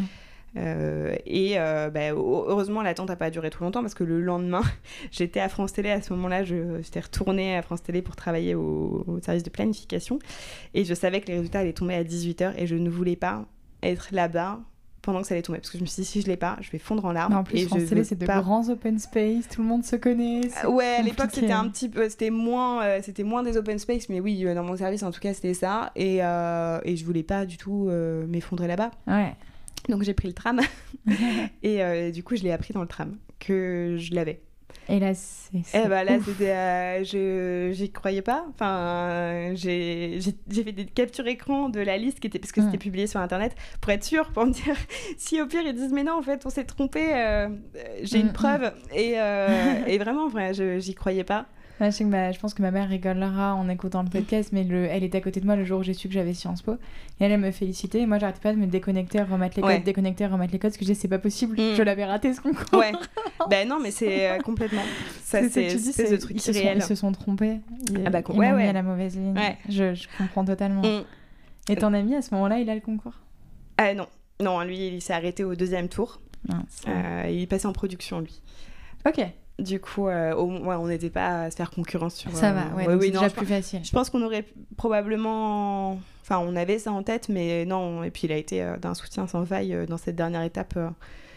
Du coup, alors que bah, lui était déçu, hein, forcément, de ne pas Mm, mm. l'avoir. Mais, mais bon, voilà, du coup, donc c'était reparti pour 4 ans après. Ah ouais. Donc, Et là, tu te dis, mais quand je vais sortir, j'aurai un job stable ou t'avais quand même conscience de ce qui allait se passer après? Euh, bah, de toute façon, petit à petit, euh, j'arrivais un petit peu plus à voir à quoi ressemblait le métier de scénariste et tout. Euh, je, je me disais, c'est un, une bonne validation et que je questionnerais plus ma légitimité, en tout cas en sortant de l'école. Du coup, je m'étais dit que ce serait plus facile. Euh, sans doute, par Mm. plein d'aspects. Ma légitimité, je pense que c'est un problème qui est un peu plus profond qu'un tampon sur un, CV. Mais au moins, ça m'a permis de valider, de vérifier ça. Mm. C'est-à-dire que je me suis rendu compte que, bah non, en fait, c'était pro- c'est- probablement quelque chose après lequel euh, la légitimité, la validation, un truc après lequel je risque de courir à un certain moment. Et euh, Puis on que y revient toujours. Je pense que c'est jamais acquis. Ouais, oui, oui, c'est ça. Mais qu'en tout cas, euh, je me disais que hum, j'y gagnerais, ouais, euh, ça juste en faisant la fémis, mais non. Enfin, c'est. Voilà. Mais d'un côté, c'est bien de le savoir. que C'est pas. maintenant, je peux arrêter d'essayer de chercher par les études des choses qui me, qui me donnent l'impression d'être à ma place. C'est plus un truc personnel, du Ouais. coup, qu'il faut que, que je, je travaille. Puis c'est pas quatre années perdues non plus. Enfin, tu... Non. Par contre, euh, t'as as charbonné et t'as appris. Quoi. Oui, oui, ah oui, non, non, mais c'était euh, c'était quatre années euh, qui sont passées vraiment à la vitesse de l'éclair. On a eu le confinement en plein milieu aussi. Génial. Du coup, c'était. puis nous, en section scénario, on était plus que jamais au travail en fait. C'est que bah, nous, on a besoin d'un ordi hein, pour continuer notre formation. Mm. Forcément, les étudiants euh, qui étaient en, en images, en son, étaient un peu plus pénalisés parce qu'ils Ah, n'avaient bah pas accès à leur matériel. Ouais. Ils ont trouvé plein de solutions hein, pour Mhm. continuer à, à travailler et tout. hein, donc, euh, mais, euh, mais nous, on a, on a, c'était, ouais, assez intense. Mais sinon, oui, c'est, enfin, on a, on a une appre- un apprentissage assez fou pendant 4 ans à faire que ça. Tout le temps, tout le temps, tout le temps. Parce que c'est ça qui est fou. C'est que je pense que quand tu connais, connais pas le scénario, tu te dis, mais comment ça peut t'occuper 35 heures par semaine pendant 4 ans? Et en fait. et en fait. bah oui, mais là, c'est vrai qu'en y pensant, je me dis, bah oui, mais comment en fait? Mais euh, mais en fait, enfin, globalement, par année, on avait beaucoup de modules euh, d'écriture, euh, voilà, des fois thématiques, des fois de courts-métrages. En première année, on réalisait tous un court-métrage et on passait au poste, à tous les postes en fait. C'était une sorte de tronc commun avant de se spécialiser. Donc techniquement, il n'y a que trois ans où j'ai vraiment fait que du scénario. Euh, Et après, euh, chaque année était rythmée par euh, l'écriture d'un long métrage par an sur euh, trois mois. Mm. Et le reste de l'année, c'était des, des- des ateliers, des modules d'écriture de séries, d'écriture de scènes de films de genre, euh, voilà, donc euh, de coécriture avec les étudiants en réalisation. Donc euh, ouais, c'est passé assez vite. Euh, il fallait beaucoup produire aussi. On n'avait pas trop le temps. En même temps, on n'avait pas trop le temps de réfléchir parce qu'il fallait aller vite et en même temps assez le temps pour se faire des nœuds au cerveau Mmh. quand même. Ouais, Donc euh, toujours. Ouais. Non, c'est vrai que c'est enfin je pense que ça ça nous apprend à être euh, enfin moi ça m'a appris à être assez exigeante avec mes mes histoires mais parfois et je me rends compte un peu après trop. C'est-à-dire qu'il faudrait pas l'être moins mais c'est juste que des fois je pense que je justement j'intellectualise au lieu d'essayer de enfin de suivre quelque chose. Comme si euh, j'avais envie d'abord d'être sûre que tous les ingrédients allaient être bons avant de me lancer. Et ça c'est des trucs que j'avais pas trop avant la fémis. Euh, du coup j'essaye de petit à petit de retrouver un une sorte de cuisine interne euh, qui mélange à la fois plus que j'avais avant et en même temps voilà. Le savoir-faire, forcément. Ouais, en fait c'est- quand même pas une école où on a des cours théoriques. On n'a aucun cours théorique. On, on apprend à partir de ce qu'on propose. Donc on amène un projet et ensuite les intervenants, parce que c'est pareil, il n'y a pas de prof, c'est que des intervenants, euh, viennent discuter, réfléchir le, le bah, des grandes, de, comment dire, un peu règles, mais encore grandes règles de scénario, mais à partir de ce qu'on ce qu'on proposait, on n'a jamais trop eu de cours de dramaturgie ou choses comme ça. Donc au moins, ça donnait l'impression que tout était un peu possible, tous les genres étaient possibles, euh, les formes aussi, et que mais qu'il y avait quand même deux trois, deux, trois règles. Voilà. Puis c'est hyper professionnalisant. Oui, c'est hyper pratique en mmh. fait. Donc, euh, donc ouais, non, franchement, euh, c'était euh, quatre années dont je, je, je, mesure vraiment l'apport, mais dont je me réveille tout juste mhm. maintenant, parce que c'était aussi très, très intense. Et là, aujourd'hui, c'est quoi ta vie de scénariste? Alors, bah, ma vie de scénariste, c'est... Oula Ma vie de scénariste, c'est euh, de, travailler sur pas mal de, projets, beaucoup en coécriture. J'ai euh, ressenti euh, quand même l'envie, après l'école, de ne pas écrire seule. Que ce soit d'accompagner des, réalisateurs sur leurs projets ou moi-même de m'entourer sur des projets plus personnels. Enfin de... Et donc beaucoup de coécriture, de courts-métrages principalement. Euh, un projet de série, donc euh, qu'on a euh, avec des camarades de la FEMIS qu'on avait développé en troisième année et qu'on est en train de, de, faire avancer en ce moment. Et, et puis bah, mon film de fin d'études, là, qui est un long métrage que j'ai présenté à l'avance, non pas à l'avance, pas mhm. déjà, à l'aide de l'écriture du CNC en, février. Euh, j'ai passé le premier tour, mais pas le second. Donc, euh, c'est déjà énorme. C'est déjà bien, c'est déjà bien. Euh, mais je pense que c'est un projet qui a été, sur lequel j'ai passé un an et demi, qui a été un peu douloureux parce que je pense que ça, ça c'était aussi un moment de la féminisme où j'étais très fatiguée mm. et un projet aussi qui m'a beaucoup résisté, si on peut dire ça comme ça, où j'ai eu du mal à, pour le coup, j'ai eu du mal à embarquer les gens avec moi dessus. Euh, mes directeurs, euh, mm. enfin voilà, convaincre en fait avec ma proposition. Donc euh, travailler dessus, c'est encore un peu le souvenir de ces périodes pas évidentes. Donc je l'ai laissé de côté depuis quelques mois maintenant. J'ai petit à petit envie d'y revenir, donc c'est plutôt bien, mm. mais pas en me forçant parce que c'est vrai que là, je pense que je suis sortie un peu épuisée de, de l'école. Euh, et euh, j'avais besoin surtout maintenant de travailler euh, sur des projets bah, qui étaient plus... Enfin, qui, étaient plus axés sur voilà, le plaisir en fait d'écrire. Et, ça passait pas mal par le fait de, travailler avec les autres. Et, et, voilà, mais je pense que ça, ce, ce rapport aussi à l'écriture, de comment j'ai beaucoup travaillé longtemps, je me dis, en fait, il fallait que je travaille tous les jours, même le week-end. La Fémis requiert un peu qu'on travaille tous les week-ends aussi. Donc c'est quand même les grandes écoles de manière générale. C'est ça, c'est ça. Du coup, euh, du coup, en fait, c'est quand même 4 ans. Euh, je travaillais le samedi dans une boutique pendant l'école. Du coup, en fait, j'avais pas vraiment de week-end, donc j'étais quand même assez fatiguée. Et euh, mais je me culpabilisais beaucoup des jours où mm. je travaillais pas. Et puis je me suis dit, bah, au bout d'un moment, euh, enfin, faut pas chercher aussi. Hein. Si je suis fatiguée, euh, si je pense qu'à ça, c'est aussi parce que je me permets pas de faire autre chose. Et, euh, et c'est vrai que, ouais, pendant ma troisième année, j'ai un peu hésité un moment à partir juste à partir de l'école parce que euh, juste je me sentais pas bien du tout. Mais je comprends. Et, euh, et, mais je pense que et c'est le moment, euh, j'en parlais tout à l'heure, de me dire j'ai longtemps pensé à, au fait que c'était absolument ce que je voulais faire, mais je pensais pas au pourquoi. En fait, c'est ce moment en troisième année à la Fémis, c'est l'endroit où je voulais être depuis que j'avais 14 ans. Où je me dis mais là je me pose la question de me dire mais en fait pourquoi je veux faire ça? Enfin j'ai l'impression de beaucoup euh, de plumes. donc, je suis pas. Enfin, c'est, je travaille pas comme j'aimerais euh, enfin, ça ressemble pas à ce que. Il n'y a pas beaucoup de plaisir, quoi. Et, euh, et en fait, je pense que c'était très bien que j'en arrive à ces questionnements-là parce que ça m'a fait remettre beaucoup de choses à plat. Et je pense que je me mettais beaucoup de pression aussi à travailler alors que vraiment j'en étais incapable avec des migraines, des trucs comme ça. Je me dis mais non, mais non, il faut travailler, il faut travailler. Mmh. Et je me suis dit, ça m'a un peu euh, fait me dire non, en fait, il faut des pauses. si tu travailles en te forçant alors que tu sais que ça va rien donner, tu vas faire de la merde. Et donc le lendemain, tu vas réattaquer en te disant j'ai fait de la merde, donc ça donne pas du tout envie de s'y remettre. Mm, mm, mm. Et tu rentres dans une spirale un peu négative. dans lesquelles je me suis peut-être complet à un moment, hein, mais et là je me suis dit non, il faut revoir un peu cette organisation. Pendant l'école, c'était pas évident parce que quand même on avait des, des, délais à respecter qui étaient un peu difficiles et tout.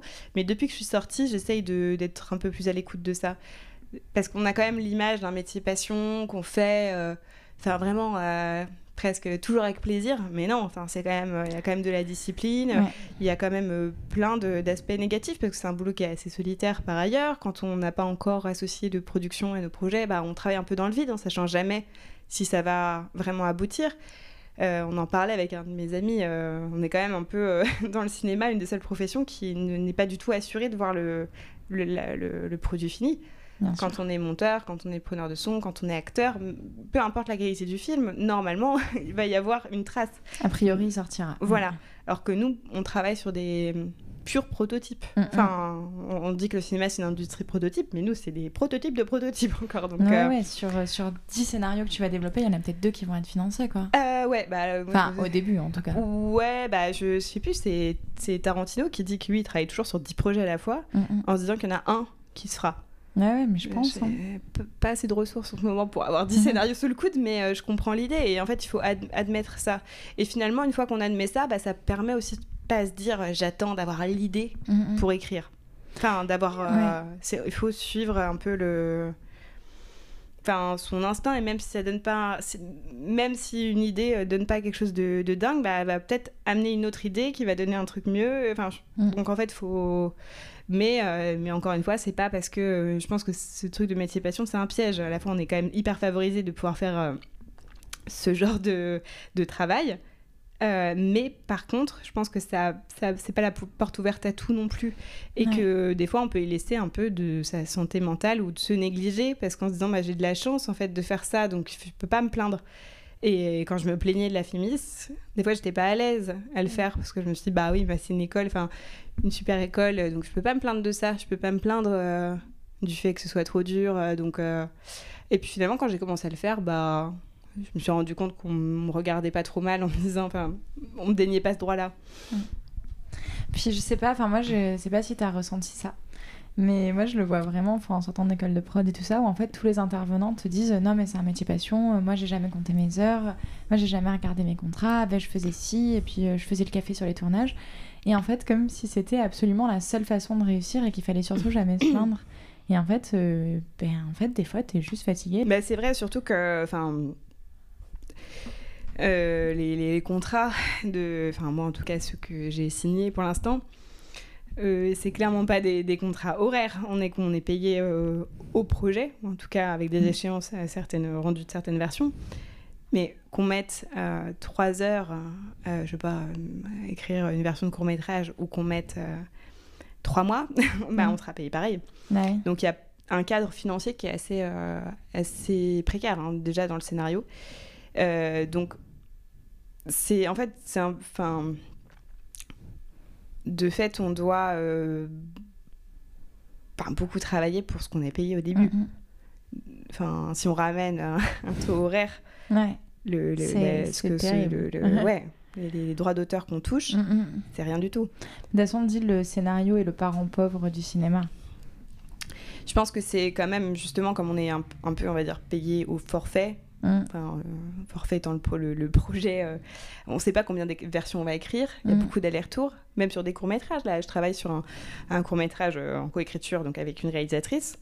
On, a écrit, je sais pas, sachant que le projet existait avant que j'arrive dessus. 8, 9, 10 versions de continuité dialoguée, après 8 euh, versions de séquencier, enfin, et c'est qu'un court métrage, hein, donc, mais c'est c'est quand même de l'énergie, j'y passe pas 8 euh, heures par jour, mais malgré tout, c'est jamais du temps plein. Mais c'est en, taux horaire, ouais, je ne saurais pas dire combien, combien j'ai été payée, mais c'est c'est pas grand chose. Et donc ça, ça contribue au fait, c'est-à-dire que c'est pas, c'est presque, on est encore dans la passion Mm. parce qu'on ne peut pas en vivre encore euh, de ça. Donc en fait, c'est presque une petite gratification, euh, que... mais ça suffit pas. Oui, tu es obligé à côté, euh, du coup, de faire un job alimentaire. c'est. bah oui, dans mon cas en tout cas, mm, mm, et puis on est quand même nombreux hein, de toute façon dans, dans, dans, le, à ce stade-là de nos carrières à devoir aussi avoir un, un job d'appoint c'est, je pense que c'est, c'est, c'est une contrainte. parce que bah, forcément, tous les jours que tu passes à travailler pour telle ou telle entreprise, tu les passes pas sur tes projets. Mais moi, je vais décider d'essayer d'intégrer ça justement dans ma, philosophie de ne pas faire de ne pas être H24 euh, la tête dans le scénario parce que c'est difficile euh, quand on tombe sur un os de d'arrêter d'y penser.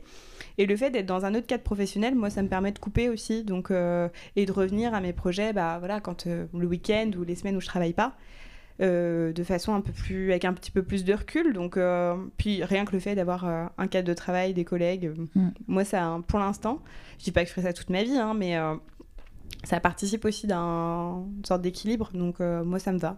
Puis je pense que les conversations d'un bureau, le mode de fonctionnement d'un bureau, ça nourrit aussi ton écriture. Ah, ça dépend, euh, c'est sur quoi on travaille, mais ouais, ouais, ouais, c'est sûr. C'est sûr que, bah. Euh, on nous avait parlé d'un. Je le fais pas hein, au travail, mais euh, d'un exercice. On avait eu un, petit regret de, de, ma scolarité à la FEMIS. En troisième année, pendant le Covid, on était censé partir à New York pendant cinq semaines à Columbia ah. pour suivre des cours d'écriture à Columbia. visiter cette fac, elle est incroyable. Je l'ai vu en Zoom. Je l'ai vu en Zoom, c'était super. C'était super. Et en plus, mais non, c'était après le confinement. Enfin, bon, en tout cas, le confinement a fait qu'on n'a pas pu partir. Et c'était au moment où il y avait le couvre-feu. Et je me souviens que, du coup, avec le décalage horaire, on avait nos cours de 18h à 20h.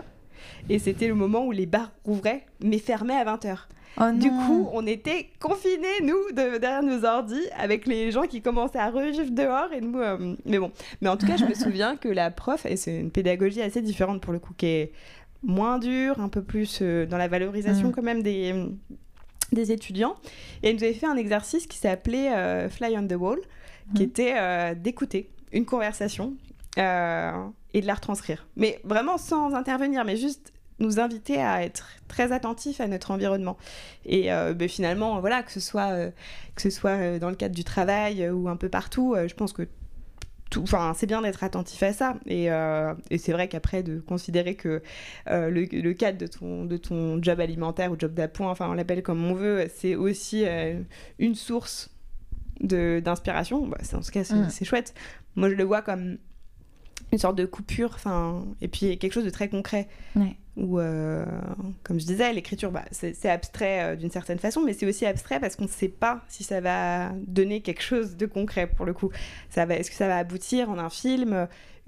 Ça suffit même pas de trouver un prod parce qu'il faut après réussir à convaincre les guichets de financement. Et il y a, voilà, il y a des films qui sont accompagnés, mais qui ne voient jamais le jour parce qu'ils ne sont pas financés. Donc, euh, mmh c'est quand même un endroit euh, pour quelqu'un qui n'a pas une confiance euh, énorme euh, en elle où tu, dois être choisi tout le temps. Parce pour expliquer au moldu, c'est genre le producteur va pouvoir être intéressé par ton film, mais le producteur en France ne finance pas lui-même le film. C'est ça. Et du coup, il doit trouver des financements soit publics, soit privés. Mm. Mais euh, donc en fait, un producteur peut croire dur comme fer au projet. S'il trouve pas le financement, il ne mettra quasiment aucun fonds personnel, ou en tout cas jamais suffisamment pour financer un film tout seul. Bah, pas. Euh, pas sans doute au budget euh, prévu initialement. Après, mm. on peut faire des films avec pas beaucoup, on en parlait tout à l'heure.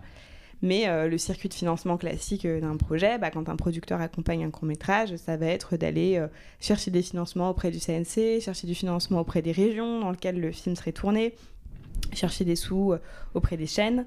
bon, il y a plein d'autres mm. guichets, hein, mais globalement, et puis les, les temps de... C'est assez long le temps de financement il y a plusieurs mois qui se passent entre le dépôt et la réponse. Euh, souvent, c'est en plusieurs tours. Donc, c'est quand même un endroit où on est en concours tout le temps. Clairement. Donc, euh... en fait, t'as une épée de Damoclès en permanence au-dessus de la tête, quoi. Ouais. Et après, quand on a la chance que le film soit fait, il y a les festivals. Euh, parce que le, le, lieu de vie des courts-métrages, c'est les festivals. Mm. Et certains festivals sont mieux cotés que d'autres et de, des sélections festivals, de son court métrage mm. dépendent aussi le financement du second ou le financement d'un long métrage. Donc il y a quand même pas mal de calculs, mais c'est comme euh, les prix littéraires, euh, voilà, enfin il y a, y, a, y a, plein de... Mais ouais, des fois je me dis, mince, euh, c'est quand même... c'est plus simple aussi, c'est pas les mêmes enjeux, hein, mais mm. d'écrire dans sa chambre, quoi. C'est ah ben, ça ne paye pas, mais quelque part, euh, tu n'es pas dans cette industrie énorme. Euh, Et en même temps, bon, si on fait du cinéma, c'est aussi, euh, c'est une contrepartie. Mais la machine est effrayante. ouais. La machine est un peu effrayante. Euh, bon, moi, je suis euh, tout juste au seuil de cette, de cette machine là, que je Mhm. regarde un peu, un peu d'en bas. Mais, mais bon, après, encore une fois, quand les trucs sont lancés, plus, plus on a fait de choses, plus c'est facile d'en faire, normalement. Ouais. Euh, s'il n'y a pas de pareil, s'il n'y a pas d'échec cuisant, et puis ça dépend Mhm. aussi des budgets des films. hein. Euh, plus on fait un film cher et plus il se plante, plus c'est probablement dur d'en refaire un derrière. hein. Ouais. donc, euh, Et puis il y a peut-être encore. Voilà, c'est ce que j'ai dire. Il y a peut-être encore cette question de quand tu présentes un film en tant que femme, t'as pas droit à l'erreur.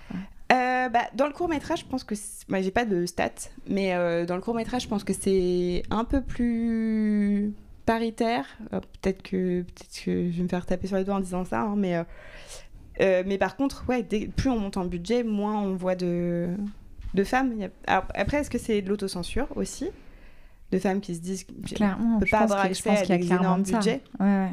C'est pour ça que je trouve que l'exemple récent de Greta Gerwig, que on apprécie Barbie ou qu'on apprécie son travail ou pas, c'est quand même un, un signal. Une femme qui euh, réussit à, à se- à- à ce qu'on lui accorde un budget de 100 millions de, de dollars.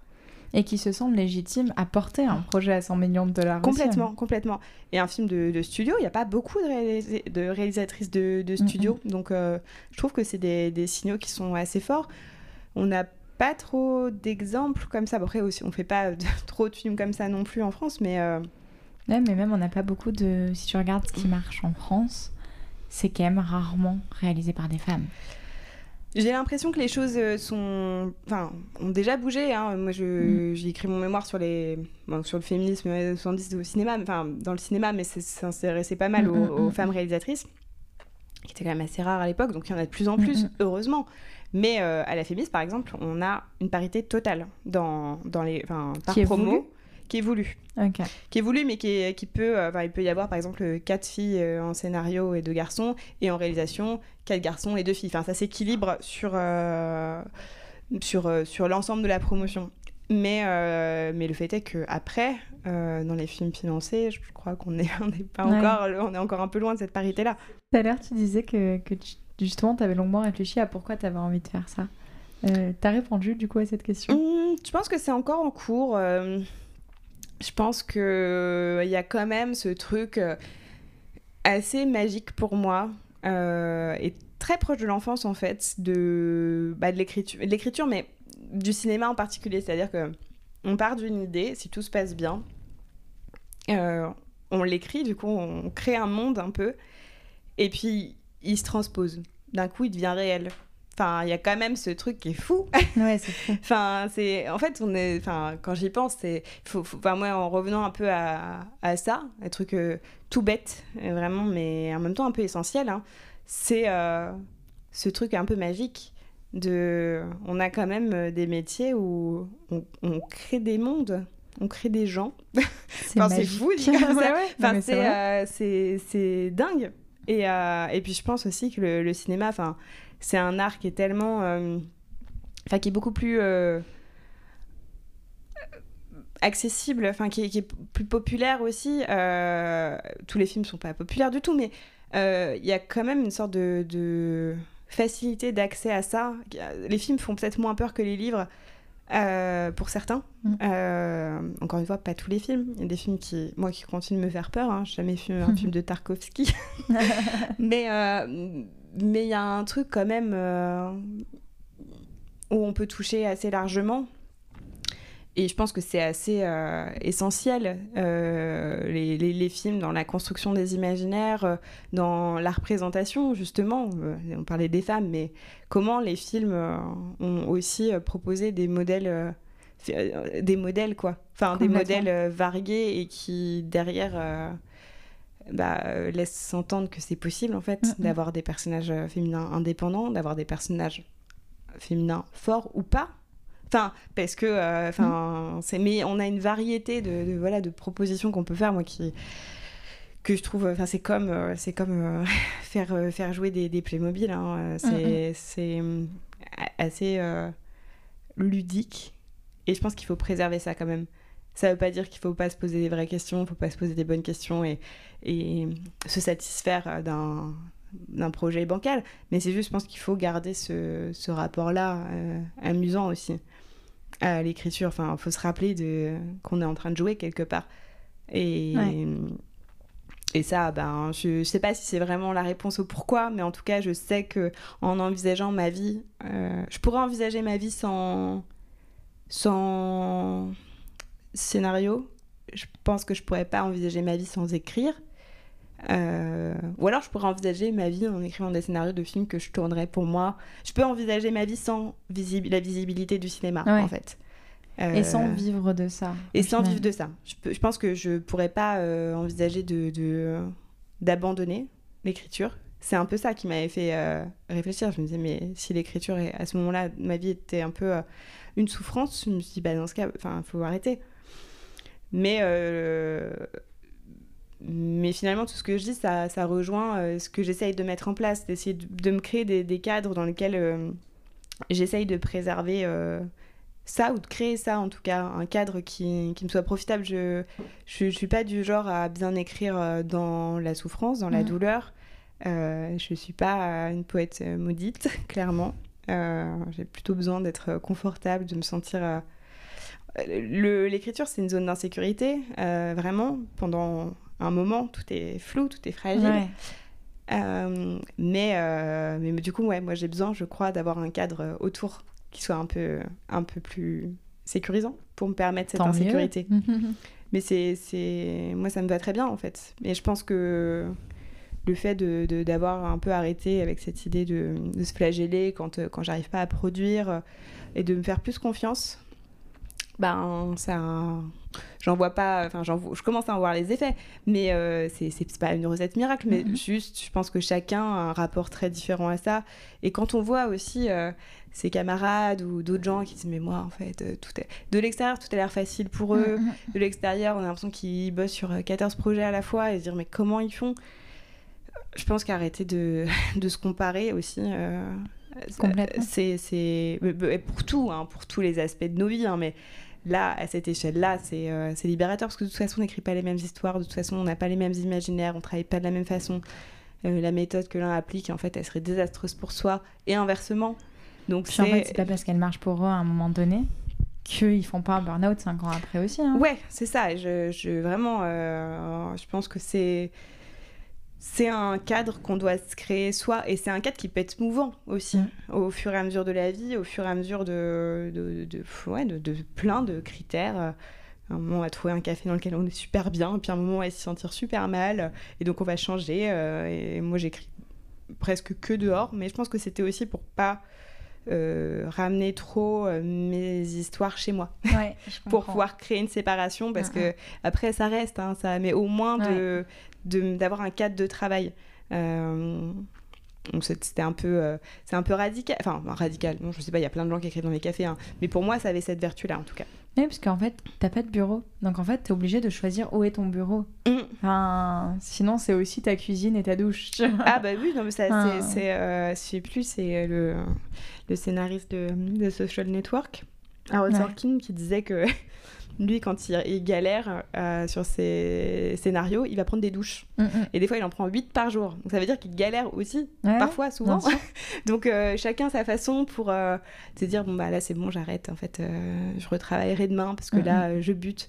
Ou de faire autre chose. Ou... Enfin, se dire que enfin de se faire confiance aussi sur le on bute jamais sempiternellement sur un même truc. Des fois c'est juste qu'on a trop le nez dedans qu'on n'a pas le bon angle qu'on n'a pas pensé au truc euh, euh, qui va permettre de débloquer. Donc euh, se faire confiance mais c'est pas facile moi je trouve de se faire confiance parce que dit bah voilà c'est peut-être en travaillant que je vais trouver mais des fois c'est juste en arrêtant de travailler qu'on trouve aussi. Donc complètement. Mm. enfin c'est ce que Hugo Travers qui a, qui a créé Hugo Décrypte disait il disait enfin que lui, souvent, ses meilleures idées, elles viennent quand il joue à FIFA, parce que c'est le moment où il les cherche pas. Oui, bah, mais en même temps, se forcer à chercher une idée, notamment au début des processus un peu d'écriture et tout, mm. euh, pour moi, ça n'a jamais trop marché. Ou alors, on s'embourbe dans un truc, et puis, euh, je dis pas que c'est inutile, hein, mais c'est juste que... Après, je crois pas Enfin, c'est pas que je crois pas à l'idée, et c'est peut-être un peu ce qu'on met des fois derrière l'idée qui tombe un peu du ciel. C'est juste des moments où après, peut-être, c'est fait des nœuds au cerveau, on laisse son cerveau au repos et on lui laisse la possibilité de faire le tri. Donc, parce que euh, ton cerveau, il sait faire. oui. généralement pas obligé de le forcer. Ouais. Alors oui, tu peux pas te dire toujours euh, j'attends que l'envie me vienne parce que sinon tu ferais pas grand chose. Mais par contre, je pense qu'il faut aussi un peu se faire confiance, faire faire confiance à son corps. Et ça marche pas que pour les sportifs. ah oui, oui, non, carrément. Et puis après, euh, je pense qu'il y a quand même une forme de de discipline qu'on peut avoir, mais c'est la discipline euh, sur l'écriture. Ça peut être aussi, j'écris un petit peu tous les jours, mais mm. sans euh, me dire qu'il faut forcément que ce soit productif, forcément que se dire, enfin, sans forcément se dire qu'il faut que ça serve à quelque chose. Mm. Ça peut être euh, un peu des, enfin, des fois je fais ça pour essayer de me débloquer, ça marche pas trop, mais en tout cas j'aime bien le faire. C'est prendre des thèmes, me donner une demi-heure, puis j'écris un truc. Et j'ai jamais trouvé une idée comme ça en me disant ah c'est génial et tout, mais au moins voilà. Ça, te permet de faire des trucs qui te prennent pas la tête, quoi. Ouais, puis de, de, décharger aussi mm. l'acte d'écrire. enfin, moi, je pense pas qu'il faille écrire que quand on est sûr. Mm, mm. Mais euh, des fois, euh, c'est un peu une pente quand on professionnalise ça, de se dire qu'il faut que potentiellement ce soit quelque chose qui, qui puisse euh, donner quelque chose de sérieux. C'est clair. Alors que, bon, je pense que c'est. Enfin, c'est faut que ça reste un exercice ludique, mm. et ben il faut se tromper aussi et puis faire des choses qui finissent à la poubelle ou qui serviront à trouver une autre idée ou qui serviront dans un tiroir, mais peu importe en fait. Donc euh, il y a une question avec laquelle je conclue toujours, c'est si toi aujourd'hui tu pouvais parler euh, à l'Emmanuel qui fait un, film avec son frère euh, et son lapin et qui se dit ah je crois que j'aime bien faire ça, tu te dirais quoi? J'avais pensé déjà à ce que, enfin, me checker, moi, euh, mon mois de 15 ans, là, quand euh, je trouvais le, le, flyer de la Fémis, mais euh, je lui dirais, ben ouais, ben, oublie pas de t'amuser, en fait. Parce que c'est ça, en fait, c'est ce qu'on faisait à ce moment-là, c'est qu'on mm. on, s'amusait avant tout. Et que je pense qu'il y a pas mal de fois où j'ai oublié de m'amuser. Ouais. Et voilà. Oui, c'est sûr. Et il faut le retrouver, ça. Ouais, ouais, ouais, bah, je pense que c'est c'est moi je enfin il y a un livre que je relis euh, assez souvent c'est le Petit Prince et ah, euh, et moi c'est une voilà. juste devant toi mais, non mais moi je trouve ce bouquin euh, complètement fascinant parce que mm. en fait ben c'est ça c'est ça dont ça parle en fait c'est de pas devenir trop adulte de pas devenir trop sérieux mm. Mais en même temps, la façon dont on portraitise le sérieux, c'est quand même des gens qui s'ennuient derrière des bureaux et, mm. et qui n'ont pas l'air très vivants. Donc je pense qu'il ne faut pas perdre ça. Il ne faut pas perdre cet amusement-là. Mais et ça, c'est le scénario, mais c'est partout. Enfin, mhm. je souhaite vraiment que les gens n'oublient pas de s'amuser, en fait, comme ils s'amusaient enfant. Euh, ça n'empêche pas d'être euh, mature, ça n'empêche pas d'être responsable, mais, euh, mais c'est triste sinon. Du coup. C'est la phrase de Walt Disney celui qui perd jamais son âme d'enfant ne vieillit jamais. Eh ben ouais, mhm. mais je pense que parfois les Disney disent des choses très vraies. mais non, non, mais voilà, et, euh, et, que, et, peu importe, hein, on peut se rendre compte qu'à un moment on a oublié de s'amuser, mais c'est jamais trop tard pour recommencer en fait. Et c'est jamais trop tard pour ajuster les choses dans sa vie, pour se dire non, en fait c'est important, et, et, pour le faire. Donc euh, voilà. Très chouette. Merci beaucoup. Mais de rien, merci à toi. Cet épisode est maintenant terminé. Pour connaître l'actualité du podcast, je vous invite à suivre les comptes Instagram, Facebook et Twitter ou à activer les notifications de sortie d'épisodes sur votre application de podcast. Pour m'aider à développer l'émission, vous pouvez aussi lui attribuer 5 étoiles sur Apple Podcast et Spotify et en parler autour de vous sur les réseaux. À très vite!